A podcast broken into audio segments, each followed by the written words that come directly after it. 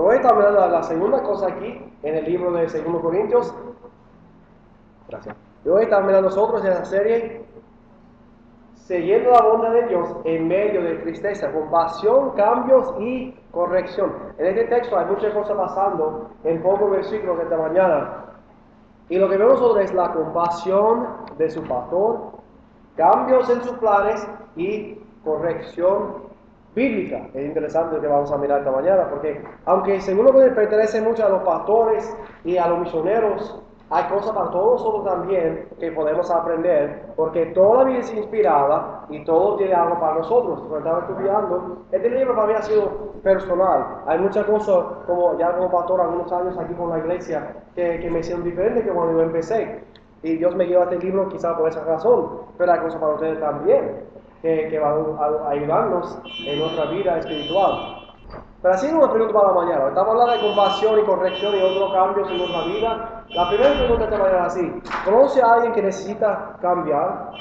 ¿Conoces a alguien que necesita cambiar? Quizás está pensando inmediatamente un hombre que vino a mente, una persona que tú conoces que necesita hacer cambios en su vida. Quizás cambios en su salud, quizás cambios en cómo maneja el dinero, cambios en, en su estilo de vida, o otra, o cosas espirituales, está pensando en hacer cambios en su vida. Quizás tú conoces o sabes algo de ellos que todos no saben, pero tú sabes y tú sabes que ellos necesitan hacer un Tú puedes ver, no, no adivinar, tú puedes ver lo que va a pasar si nada cambia en su vida. Tú puedes ver su futuro. No estamos hablando de adivinar el futuro, pero de una manera puedes ver el camino que está caminando, la calle está caminando ahora, va a terminar en esa manera. Tú piensas lo que va a pasar. Y ellos necesitan cambiar su vida antes que sea demasiado tarde, antes que pasó la consecuencia de sus decisiones. Y que estaba pensando eso esta mañana. Nosotros en nuestra vida tuvimos un ejemplo así. Cuando nosotros fuimos a los Estados Unidos, encontramos algo entre la familia que estaba pasando. Y nosotros eh, nos sorprendió mucho lo que está pasando.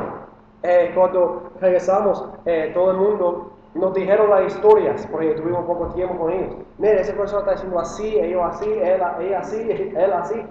Bueno, yo no sabía nada de eso porque estaba aquí lejos de ellos. Y nos, nos dijeron muchas cosas, ¿verdad? Hay mucho que necesita cambiar. Pero para nosotros era una cosa específica que pasó, que mi esposa encontró y sabía, no, ese, ese es malo, ese es malo. Y nosotros estuvimos encontrando cómo, cómo acercarnos a la situación y si debemos hacer algo, si debemos confrontar a esa persona o si debemos nosotros esperar y dejarlo en la mano de Dios. Y la verdad es que fue una decisión difícil.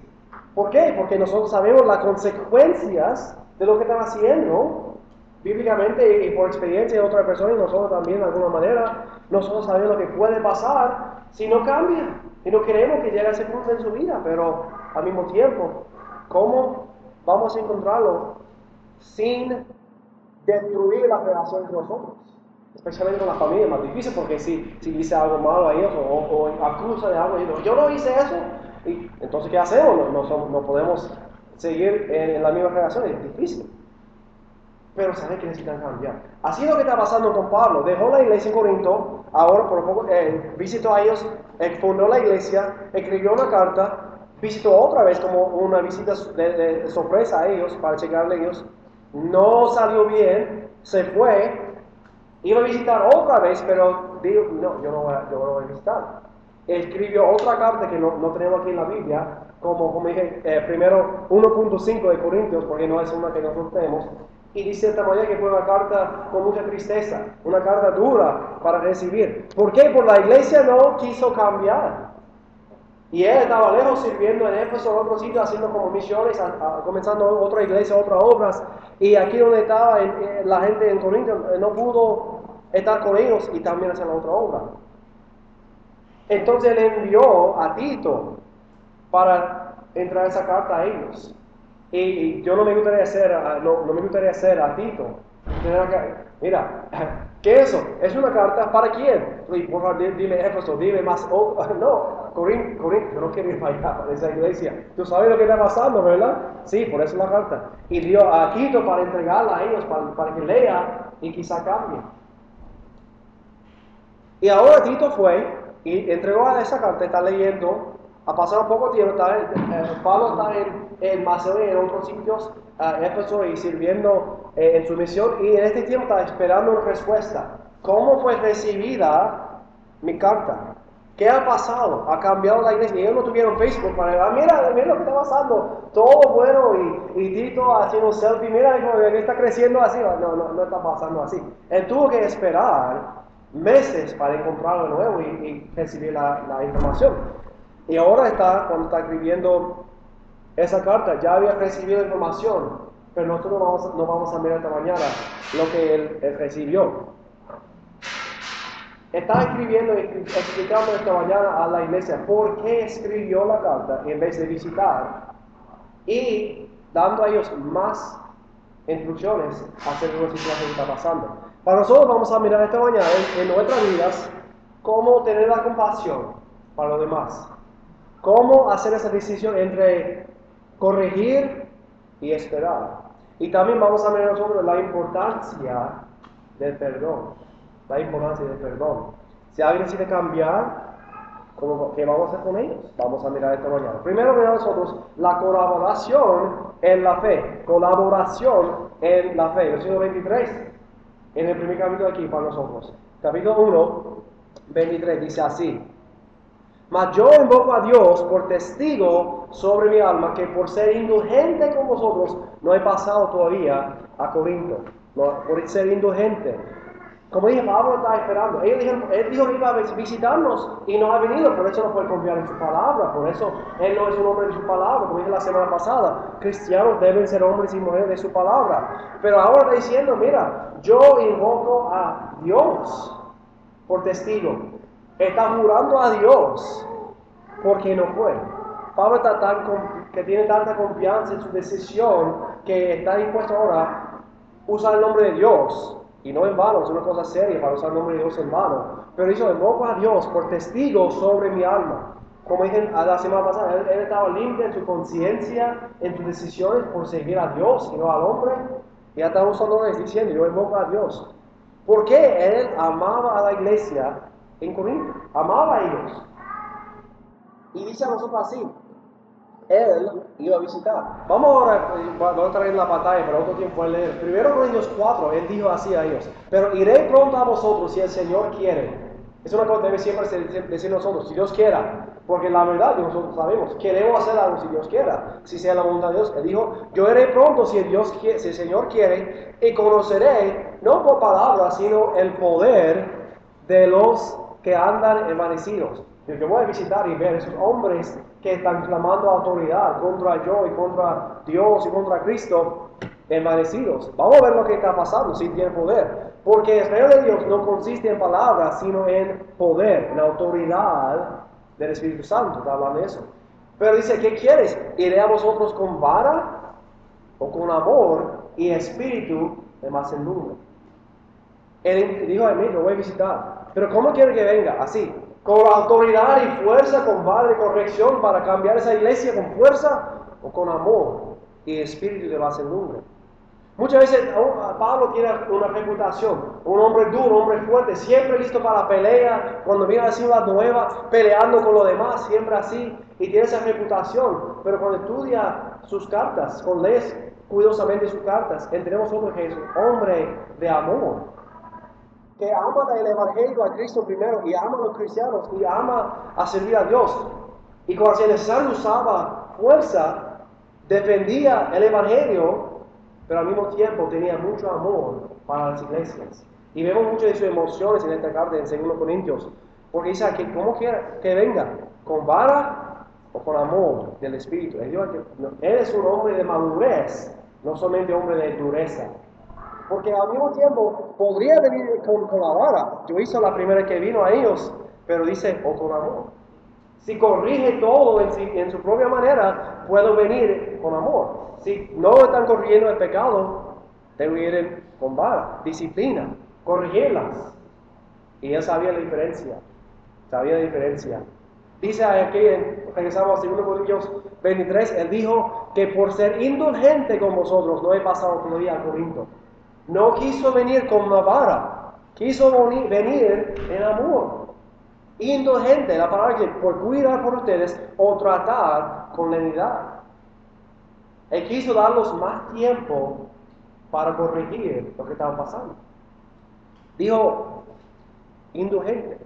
¿Sabe la palabra indulgencia? Que la gente pagaron por sus pecados antes que hacerlo, es eh, la misma palabra. La idea es que Él no quiso venir con esa vara, con fuerza, eh, peleando contra ellos. Él quiso venir en el amor para ver que Dios sobre ellos y dejar que Dios hace cosas con esa iglesia. ¿Por qué? Porque 24 dice así, es una cosa bien importante para nosotros. No que nos enseñoremos de vuestra fe, sino que colaboramos para vuestro gozo. Enseñoremos de vuestra fe.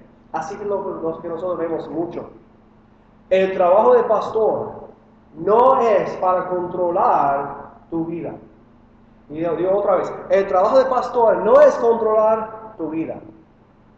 Enseñar sobre la fe, enseñar ese, yo estoy en control de tu vida espiritual. Tú haces lo que yo digo y muchos piensan así. Muchos pastores usan ese púlpito para hacer cambios o atemorizar gente o causar sentimiento de culpa en su vida para que cambie y hacen lo que el pastor quiera. No necesariamente lo que Dios quiera, pero como Él quiera. Y Él dice así, mi manera o la carretera. Esa es mi iglesia. Y si tú no le gusta lo que estamos haciendo, salte de aquí. Quizá has experimentado eso en tu vida, yo no sé. Muchos han experimentado eso. Ese no es bíblico. Es la opuesta. No estamos sobre tu fe, sobre tu vida de esa manera.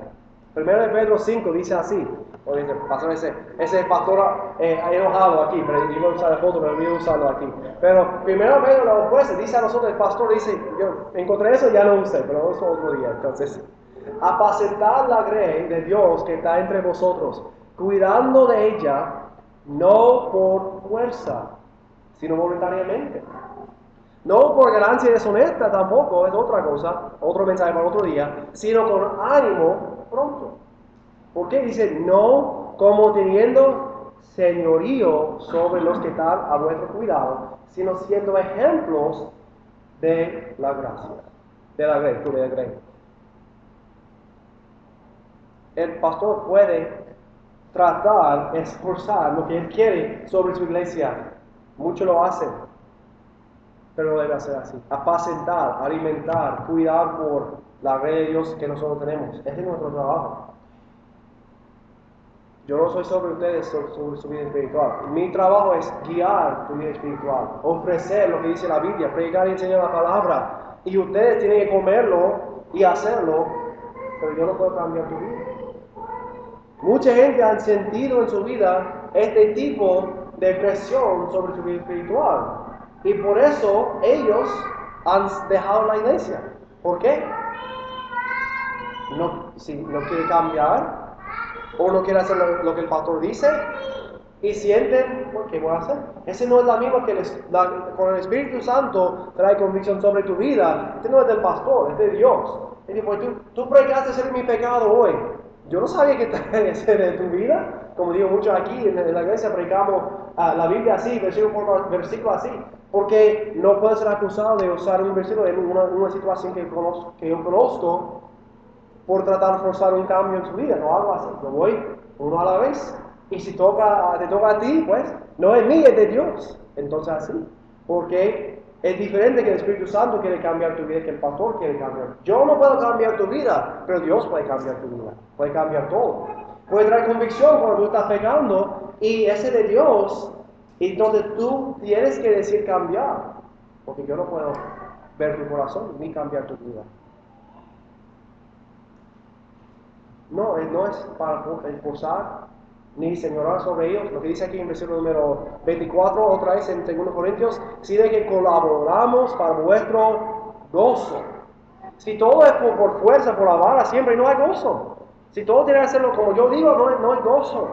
Es tristeza y dolor y, la gente sale porque no quieren hacerlo así, por fuerza. Pero si colaboramos por gozo y por la fe que estáis firmes. Por la fe.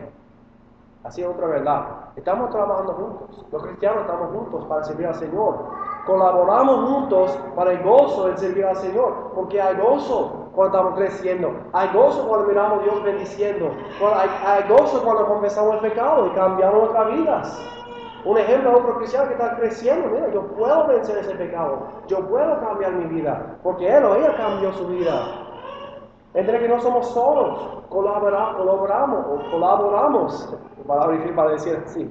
Este, voy a editar la, la grabación para que suene mejor en, el futuro. Pero no, estamos juntos. ¿Por qué? Dice, por la fe estáis firmes. Por la fe. No dice por el pastor estás firmes. No dice por el nombre de la iglesia estás firmes. No dice por tu propia vida estás firmes. Dice por la fe. Por la fe estamos firmes. Trabajamos juntos, hay gozo. Si peleamos juntos, no hay gozo. Si, si yo estoy sobre todo y, manejando tu vida espiritual, no, no hay gozo. Pero si Dios está obrando por la fe, que nos, estamos creciendo en nuestra fe y el conocimiento de Cristo como Salvador, y estamos cambiando la vida como una comunidad de creyentes, siempre tenemos algo en común, la fe. La fe es lo que nos hace firmes. Cuando levantamos estar por, por Cristo firme, estamos pensando en esa, en esa fe que tenemos. Lo que tenemos en Cristo nos da la firmeza, la seguridad que necesitamos. Si estás confiando hoy en un pastor, una personalidad, ah, me encanta ese pastor que escucho por la radio, por ver por el televisor otra cosa, pero esa persona no es perfecta, y yo tampoco. Y si encuentra alguna de esa persona pagó, cayó, pecó, cayó en pecado, ah, yo pensaba en un hombre bueno, perfecto, no, no es perfecto. Nuestra fe no debe ser ellos, no debe confiar en una personalidad, persona, ni iglesia tampoco. Debe estar parte de una iglesia local, pero debemos confiar en la iglesia. En nuestra fe está en Cristo. Cristo que nunca cambia. Y estamos trabajando juntos para servirlo con nuestras vidas. No está sirviendo a mí ni a esa iglesia. Estamos sirviendo al Señor. Por amor de su nombre y confianza y fe creemos en Cristo. Juan Camilo dijo así, la fe debe ser completamente libre de la esclavitud del hombre. Los pastores no tienen un señorío especial sobre la conciencia de los hombres porque son ministros y ayudantes, no señores. Yo no soy Señor, hay un solo Señor, Cristo Jesús, nuestro Señor. Quizá en tu vida ha, sido dañado por una creación imperfecta en esa manera, o hay experienciado un pastor que trató de forzar tu vida de esa manera. Mira, mucha gente no está en la iglesia por eso, pero es una excusa. Porque están confiando en un hombre y no en Cristo. Están confiando en una iglesia y no en Cristo. Lo importante es confiamos en nuestra fe esté basado siempre en Cristo, nuestro Salvador y Dios, que nunca cambia, que no es imperfecto como nosotros, Él es perfecto. Tú estás firme en la fe y no en el hombre. Cristo es fiel y nunca engaña. Quiere cambiar tu vida, pero usa el Espíritu Santo para hacerlo. Yo no a cambiar tu vida. Entonces aquí también a nosotros la, segunda cosa. Pablo está diciendo, ¿por qué? ¿Por qué no viniste? Mira, ¿eso por qué? Porque yo no, quiso, no quise venir con la vara, con, con fuerza. Quise dejar tiempo para, para que cambie su propio problema. Por eso escribió una carta. Y él está explicando a ellos el cambio de los planes, aquí en capítulo 2, 1 a 5. Está explicando a ellos por qué escribió una carta y no fue a ellos. A veces Dios va a cambiar nuestros planes no saben por qué, y otros no entienden, pero Dios sabe qué está haciendo. Dice el versículo 1, capítulo 2, 1. Esto pues determiné para conmigo no ir otra vez a vosotros con tristeza. Aquí en capítulo 2 vamos a mirar en estos versículos 1 a 5 la palabra tristeza, mucho. ¿Por qué? No fue fácil escribir esa carta a, a su iglesia. Él sabía, si yo voy, será como una repetición del episodio. El televisor por los lo, reestrenos que, que enseña de nuevo un episodio viejo. Y, si ha visto, sabe que el fin no cambia la segunda vez, es el mismo, siempre. Eh, eh, la repetición no cambia. Está pensando, si yo voy ahora, va a ser lo mismo o peor que cuando yo fui antes. No quiero ir en tristeza. Dicen dos conmigo, porque yo, si yo os contristo, ¿quién será luego que él me alegre, sino aquel a quien yo contristé? Él sabía, si yo voy ahora, yo puedo dañar o quizá completamente perder mi relación con los, que están en los cristianos. Y no quiso hacerlo. Si yo voy ahora, más será triste, más tristeza, más, más lágrimas, más problemas, más argumentos, más peleas y quizá no, que, no quieran verme otra vez en la vida. Él no quiso hacerlo así. Porque en esa iglesia él tuvo todavía algunos amigos, algunos que están apoyando a él, orando por él. Y él no quiso perder su relación con ellos. Entonces dijo aquí en tres, que él dijo, esto mismo yo escribí, para que cuando llegue no tenga tristeza de parte de aquellos que quienes me debieran gozar. Él no quiso perder sus amigos, no quiso perder sus apoyantes en esa iglesia. Confiado sobre que todo, que mi gozo es el de todos vosotros. Porque estamos colaborando, estamos juntos, sirviendo al Señor. Ustedes en Corinto y yo aquí, como misionero, trabajando juntos. Y hay gozo lo que Dios quiera hacer con ustedes, como está haciendo aquí donde estoy. Él está mirando ahí, mira, todavía hay gozo. Hay mucha sombra ahora, hay muchas nubes ahora sobre la iglesia, pero el sol quiere entrar de nuevo. Habrá gozo, habrá cambios aquí si Dios sobre entre esa iglesia y quiso gozar con ellos, quiso gozar con ellos. Dicen cuatro, porque por la mucha tribulación y angustia del corazón os escribí con muchas lágrimas. No para que fuese contristados, sino para que supiese cuán grande es el amor que os tengo. Como dice Pablo, amor a esa iglesia. El pastor, aunque no puede cambiar tu vida, quiere que ustedes hagan lo que Dios quiere para tu vida. Yo también soy así, todos pastores son así. Pensamos ustedes, oramos por ustedes. Y si sabemos lo que está pasando, que nosotros no podemos cambiarlo, queremos que cambie. ¿Por qué? Dice, como estaba, sufriendo mucha tribulación y angustia, pero Él quiso enseñar a ellos su amor. Él quiso que cambie, no para su propia gloria. Mira, yo gané la batalla contra ellos. No, hizo porque Él los amó. Y quiso cambiarlos por el bien y por la gloria y gozo de Dios, no para ellos. Pero dijo mucha tribulación y angustia. Era difícil escribir esa carta y, y presentarlo a ellos. ¿Por qué? No sabía cómo sería eh, recibida. ¿Qué va a pasar? Pero escribió. Es mejor escribir que visitar. No sé si ha escrito una carta a familia otra cosita para enfrentar la situación o no, pero a veces es mejor hacerlo. Algunos han enviado email en vez de visitar a la persona cara a cara, porque eh, menos confrontación. O por lo menos mensaje de texto. A estos días mucha, mucha relación termina por mensaje de texto entre los novios. Ah, no, no, no te amo y ya te, por texto. Porque fue más lo que para la cara, no quiere hacerlo, lo que es la confrontación, lo que es las lágrimas y las emociones. Ya, mira, ya terminamos la relación. Ok, y ahí estamos. Pero no dice que no hay angustia, dice que no hay, no no hay eh, dolor en hacerlo todavía. En esa manera estaba tratando de cambiar esa iglesia dejando que Dios cambie su iglesia, guiando a ellos, pero no esforzando sobre ellos. Y era difícil. Tuvo que escribir de nuevo sus pecados, lo que ellos estaban haciendo y necesitan cambiar, pero en amor, todo siempre en amor, para mantener la relación entre ellos. Pero dice aquí en versículo 5, Él no solamente escribió a ellos, pero es interesante lo que dice en 5. Pero si alguno me ha causado tristeza, no me la ha causado a, mí solo, sino en cierto modo, por no exagerar, a todos vosotros. Pero mira lo que dice aquí en 5. Si alguno, no dice sí con acento, sí, alguno me ha causado tristeza, porque es la verdad, sí me ha causado tristeza. Estaban causando problemas en la iglesia y me ha causado tristeza, pero lo que dice aquí no, que sí, alguno. No menciono los nombres, no mencionó la situación específica, no llamó a ellos por, mira, ese hombre aquí me causó mucha tristeza. No, dice, si alguno me ha causado tristeza, a ustedes también ha causado tristeza. ¿Por qué? Estamos colaborando, sirviendo juntos. Y lo que me afecta, te afecta también como iglesia. Si lo que tú haces en tu vida afecta a toda la iglesia, estamos juntos. Juntos. Y él dijo aquí, escribió con su amor, un espíritu de humildad y perdón. Si alguno me ha causado tristeza, no dijo su nombre y nada acerca de él. Y muchas veces, ¿quién? ¿Quién? Está, leyendo esa carta. ¿Quién? ¿De quién está hablando? ¿Él o ella? ¿Sabemos quién lo hizo? No, él dice, si alguno me ha... Faltó el acento, no, él dice, si alguno. Porque él quiso mantener y reparar la relación cuando ellos están cambiando su vida.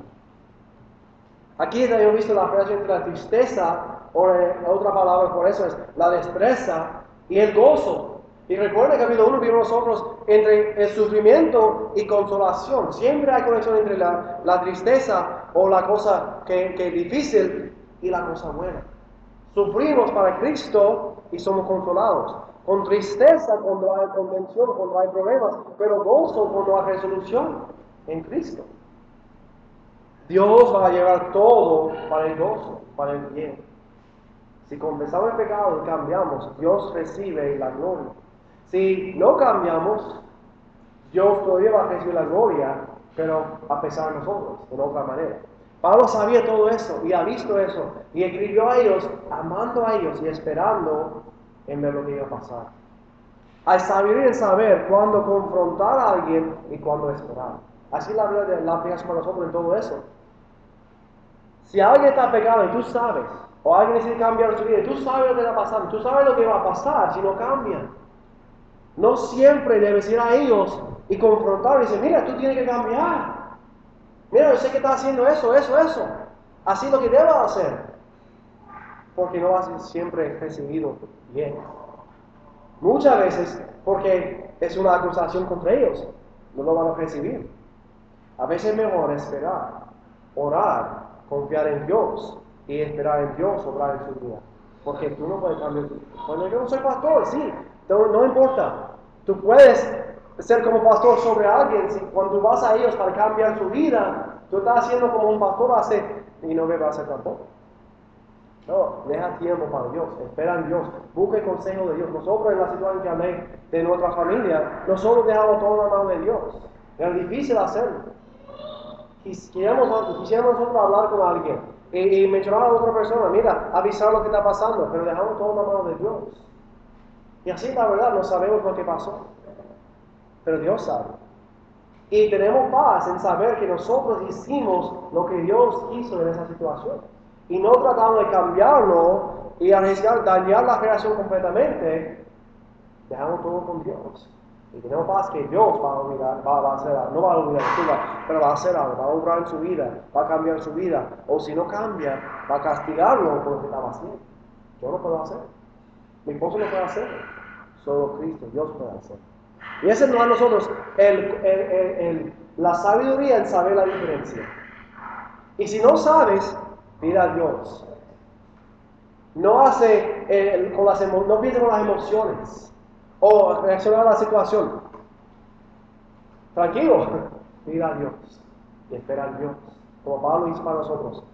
Y si ellos le ofendió, también perdona. Esa es la próxima cosa que mañana para nosotros. Vamos a mirar una, situación en esa iglesia cuando ellos tuvieron que disciplinar a alguien.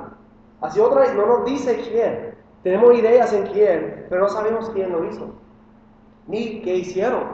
Tenemos, tenemos ideas también, pero no estamos 100% seguros. Puede tener otra opinión esa área, está bien conmigo. Pero antes de llegar quiero explicar un poco en lo que la Biblia enseña acerca de la disciplina entre la iglesia. Cristo nos dio claramente qué debemos hacer. Dice Mateo 18 así.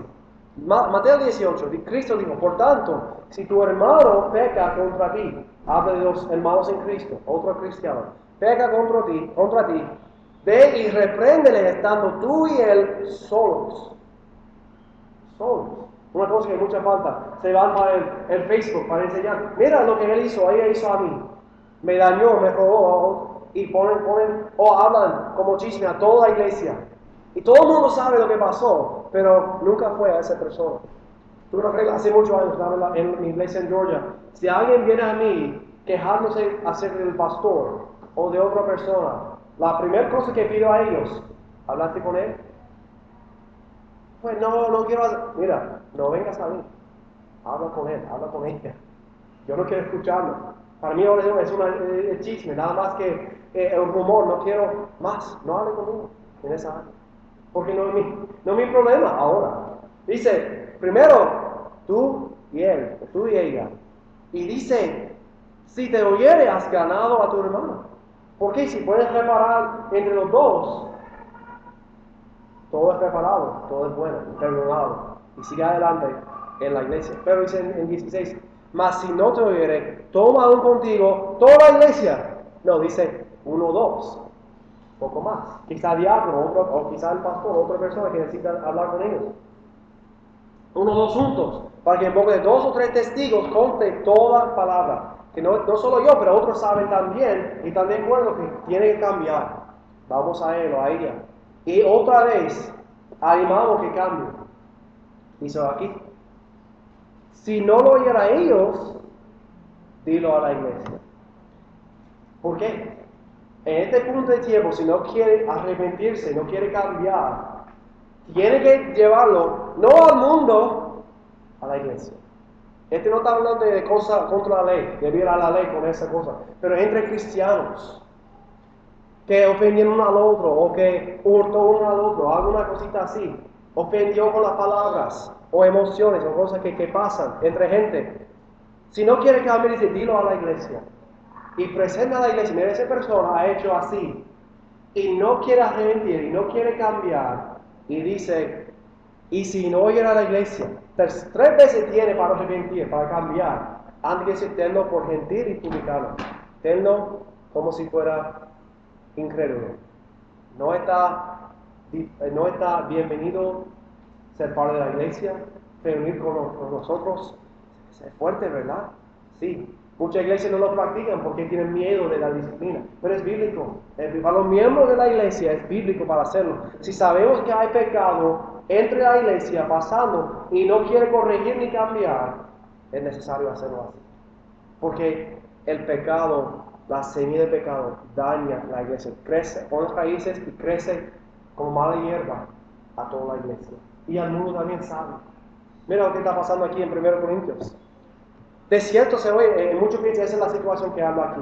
De cierto se oye que hay entre vosotros fornicación. Y tal fornicación, cual ni aún se nombra entre los gentiles, tanto y alguno tiene la mujer de su padre. Es lo que está pasando en la iglesia, con los cristianos. Y la iglesia no quiso cambiar. No quiso cambiar. Cinco dice así. Él está, ese hombre que está cometiendo el pecado, se ha entregado a Satanás para destrucción de la carne, a fin de que el espíritu sea salvo en el día del Señor Jesús. Él no quiso cambiar, no quiso. Y Pablo dijo, tiene que separarlo de la iglesia. Tratarlo como gentil y publicado, como pecador, como incrédulo. No puede reunir. Y en, su día no era como puede la iglesia a otro lado de acá, ¿eh? o otro cerca. Hubo una sola iglesia cerca, ¿no? No hubo otra iglesia para visitar. Y para ser separado de la iglesia es una cosa dura y fuerte para los cristianos. No tiene amistades. Muchos no tienen trabajo. Tuvo que sufrir mucho. Dice aquí, entre a Satanás para destrucción de la carne. Permitió que él sufrió el castigo de Dios bajo la mano de Satanás hasta cuando cambie, que su espíritu sea salvo. No es un hombre en esa iglesia. Podría ser aquí otro hombre, hubo otras situaciones, pero eso es lo más común que piensa que pasó. Por ese hombre, si no cambió su vida, pues estaba sufriendo fuera de la iglesia. Pero así es lo que pasó. Cuando llegamos a 2 Corintios, cualquier situación, esa otra situación, el hombre arrepentido y quiso regresar a la iglesia, ha cambiado. Entonces nosotros vemos aquí corrección y perdón. Corrección y perdón, número 3 esta mañana. ¿Por qué? ¿Qué pasó? El hombre, como dije, sufrió, dice, ya, ya estoy cansado de sufrir. Se dio cuenta, yo estoy pecando y arrepintió de pecado y quiso regresar a la iglesia. Y en vez de abrir los brazos y bienvenido de nuevo, gracias, eh, eh, tú eres perdonado, bienvenido de nuevo a la familia, no quisieron hacerlo. No quisieron admitirlo de nuevo a la iglesia. ¿Qué dice aquí en 6 para nosotros? Pablo está enseñando, le basta a tal persona esta reprensión hecha por muchos. Suficiente, demasiado. Ha sufrido suficiente. Dicen 7, debemos nosotros perdonarle y consolarle, para, no, para que no sea consumido de demasiada tristeza. El hombre literalmente a tocarla, mira, déjame entrar, ya, ya basta, yo, he sufrido, yo estoy listo para regresar a la iglesia y mi, corazón es limpio de, Dios, confesé el pecado, arreglé todo. Dice, tiene que perdonarlo y consolarlo. ¿Por qué? Para que no sea consumido en tristeza. Perdió su familia, perdió su creación con Dios, la, iglesia, sus amistades cristianas, y estaba aquí en el mundo, viviendo con el mundo, con todos sus dioses, sus sacrificios, su, su y todo su pecado, todos los días. ¿Dónde iba a ir? No hay otro lugar. Y quiso regresar a la iglesia. Y la iglesia no quiso permitirlo. Dice aquí en 8, confirméis el amor para con él. Perdona, recibe y confirma. Perdona, recibe y confirma. Cuando alguien busca perdón, es tiempo para perdonarlo. Pero no sabe qué él hizo, qué ella hizo. Cuando alguien busca perdón, es tiempo para perdonarlo, amarlo, recibirlo, consolarlo. ¿Por qué? Cristo lo dijo a nosotros. Así es la verdad. No importa lo que han hecho, pero tenemos que hacer. Pablo dijo eso, ¿por qué? En versículo 9 dice a nosotros, porque también para este fin os escribí, para tener la prueba de si vosotros sois obedientes en las cosas fáciles. No es lo que dice, ¿verdad? O en las cosas que tú estás de acuerdo con todo. No dice tampoco, ¿verdad? No, dice aquí obedientes en qué? Todo.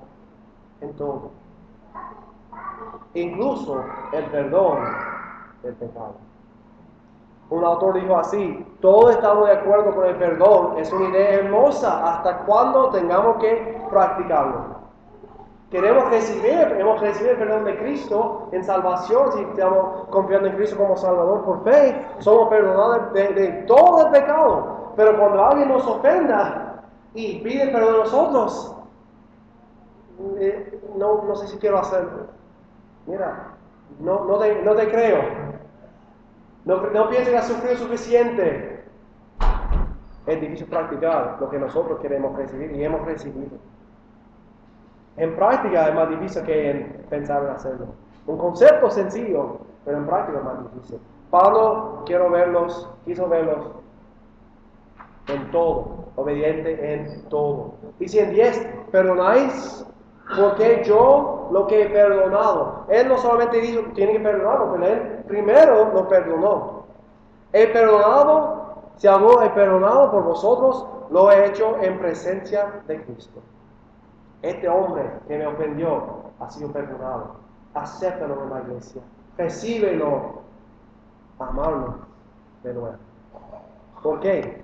El propósito del perdón es la restauración. El propósito de la disciplina, disculpa, la disciplina es la restauración. No es para, que sufre para toda la vida y esté apartado de nosotros, no. Es para que ellos sean de nuevo parte de la cosa de Dios, que estén sirviendo de nuevo. Y también dice 11 así, otro propósito es así, para que Satanás no gane ventaja alguna sobre nosotros, pues no ignoramos su maquinación. Mira, así es lo que está pasando. Y dijo que dejó a ese hombre sufrir bajo la mano de Satanás por un tiempo, pero será salvo su alma. Pero dice aquí nosotros, para que Satanás no gane ventaja alguna sobre nosotros. ¿Qué ventaja? ¿Qué maquinaciones usa Satanás para nosotros? Algunas, sus almas son mentiras, acusaciones, el orgullo, el sufrimiento. Él usa todo eso como sus herramientas. También en la iglesia puede usar esas cosas. Él puede usar el legalismo, demasiadas reglas y demasiado, como dije, señoreando sobre otra persona. En el otro lado puede, puede usar el libertinaje, permitiendo todo el pecado. Puede usar, puede usar ambos. Puede usar la tolerancia donde permitimos todo el pecado en la iglesia y también la intolerancia cuando si tú no estás como yo exactamente santo como yo, tú no eres bienvenido con nosotros. Ningún lado es correcto y Satanás usa todo. Y cuando la iglesia tiene que disciplinar a alguien, es con el propósito de restauración. Porque si esa persona busca perdón y no lo recibe del hombre, va a odiar la iglesia y tendrá un sabor malo en su boca de la iglesia para el resto de su vida. Hay mucha gente que se siente así hoy. ¿Por qué? Hay una iglesia que Satanás tuvo ventaja en esa iglesia. Y esas personas no fueron bienvenidos. todos son bienvenidos a la iglesia, pero miembros de la iglesia no son bienvenidos cuando están pecando abiertamente de esa manera. Hasta cuando se arrepienten del pecado y luego pueden restaurar y separar de nuevo. Si no hacemos así, Satanás gana. Si no perdonamos, Satanás gana. Si no amamos, Satanás gana. Y puede hacerlo entre nosotros también. Hay cinco cosas que debemos mencionar esta mañana aquí acerca de esta idea de la disciplina. La, la razón que lo hacemos. Para el bien de lo que está disciplinado. Sencillo. Es para su bien. No para que sufra, es para el bien. Para el bien de otros cristianos que ven el peligro del pecado. Importante también. Para la salud de la iglesia eterna. Porque el pecado en la iglesia es un virus que daña. Otra cosita es así. Para el testigo corporal de la iglesia. Que todos vean que somos santos. Y la última cosa más importante, para la gloria de Dios cuando reflejamos en su santidad. Dios no peca, la iglesia no debe pecar. Dios no permite el pecado en su presencia, nosotros no podemos permitir el pecado abierto en nuestra presencia tampoco. Cristo nos dio reglas para hacerlo, no queremos hacerlo, pero si es necesario tenemos que hacerlo. Pero con ese propósito, restauración, amor, gozo y la gloria de Dios. Así es la pregunta. ¿Quién tiene que perdonar hoy? ¿Quién tienes que perdonar hoy en tu vida? Alguien, ya tú sabes quién es. Quizás no ha pedido perdón todavía, perdónalo. Y déjalo demás en la mano de Dios. ¿Por qué? Tú no puedes cambiar su corazón, tú no puedes hacer decisión para ellos, pero tú puedes dejar el, orgullo y, la, la, amargura de que trae ese tipo de relación con ellos y tener paz cuando perdona. ¿Sí? Yo no sé, pero quizás tú sabes esta mañana. Perdona, ama y si pide perdón, reciba el amor de Cristo. Una cosa más esta mañana, la última cosa, hoy dice 21, y nos confirma con vosotros en Cristo, el que nos unió es Dios, confirma, estamos juntos en Cristo. Pero vamos a mirar esta mañana. Tengo visto ahí, la semana pasada. La conexión entre la iglesia. ¿Por qué es importante hacer así? Porque es importante mantener una buena relación entre la iglesia, porque cada cosa en la iglesia es conectada a los pastores y también a otra iglesia. Mira lo que pasó aquí en el número 20, en, en, 12, disculpa, en 12. Cuando llegué a Troas para predicar el Evangelio de Cristo, aunque se me abrió puerta en el Señor, Pablo fue a otra ciudad y seguía su ministerio, predicando, evangelizando, ganando almas para Cristo. Dios abrió una puerta. Así es la verdad.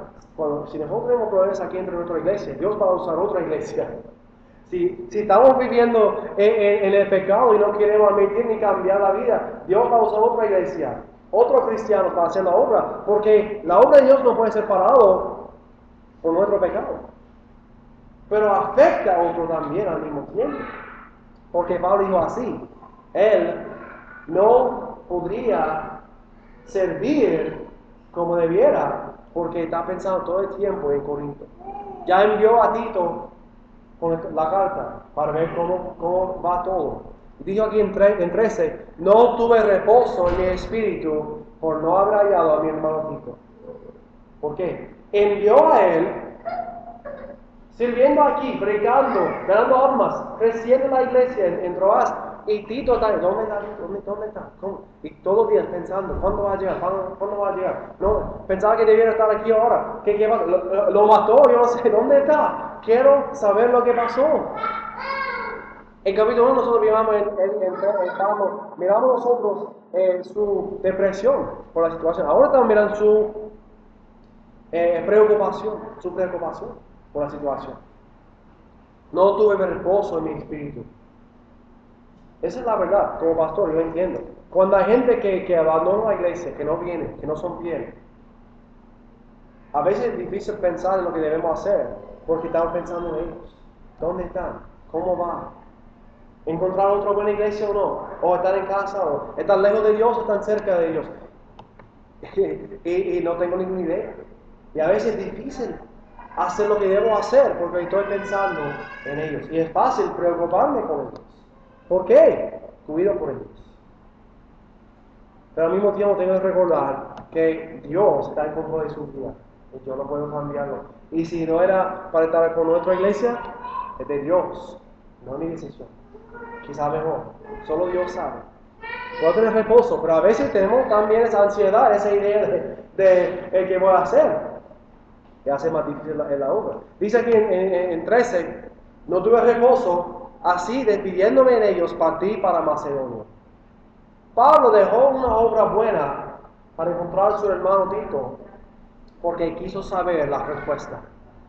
Aunque Dios abrió la puerta aquí en un lugar, era impaciente y tan eh, eh, preocupado que no pudo quedarse ahí.